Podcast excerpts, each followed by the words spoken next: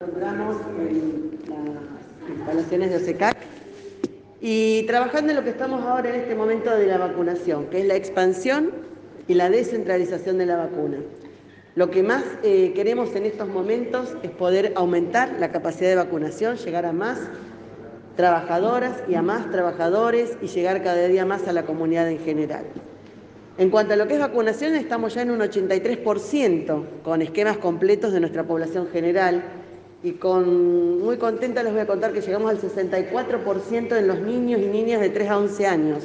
Es un muy buen número, 64%, teniendo en cuenta que hay un 18 más que ya recibió la primera en estos últimos eh, tiempos, por eso están esperando los 28 días para su segunda dosis. Pero 83% es un muy buen número y pasamos, estamos llegando al 21% de terceras dosis. Pero claro, llegó el momento de acelerar. ¿Por qué? Porque el momento que estamos viviendo en la pandemia, y volvemos a recalcarlo, estamos en pandemia, es algo crítico. Están conviviendo la cepa delta con la cepa omicron. Ustedes saben que la cepa delta es mucho más agresiva. Es generalmente es la causante de las neumonías bilaterales y las internaciones en terapia.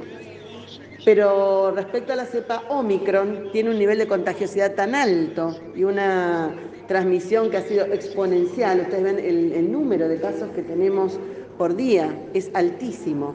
Les cuento que los testeos que hemos aumentado, que también hay, centros de testeo y, estamos generando mucho testeo para el diagnóstico, están en el 70% de positividad, 70%, un número altísimo, altísimo. Y de la mano de esto debo contarles para que todos tomemos conciencia y nos cuidemos. Hoy hay dos cosas, el barbijo, el alcohol, la distancia y la vacuna. Y de la vacuna vinimos a hablar. Pero estos temas hay que tenerlos muy en cuenta porque hoy lo que estamos viendo es no tanto la ocupación de las camas de terapia, pero sí de las camas generales. Hay una altísima ocupación en camas generales y puntualmente aquí en la ciudad de Santa Fe hemos tenido un fin de semana muy complejo, muy complejo, con, nuestras camas generales este, que han dado respuesta, pero en una situación muy compleja. Por lo tanto, necesitamos que todo el sistema esté trabajando en red, como lo está haciendo, pero necesitamos de cada uno de nosotros cuidándonos, porque, como les decía, no es una enfermedad tan banal, de hecho estamos teniendo muchas internaciones en sala general y algunas en terapia, pero hoy estamos con el recurso físico de las camas generales en crisis. Entonces, entonces, volver a los cuidados que nunca debieron relajarse. El uso correcto del barbijo, el en gel, en la distancia, pero insisto en el barbijo porque venía caminando hasta acá y veo mucha gente que va sin barbijo. Entonces, claro, después de encontrarnos sin camas es, es una problemática para los agentes de salud cuando entre todos podemos cuidarlo.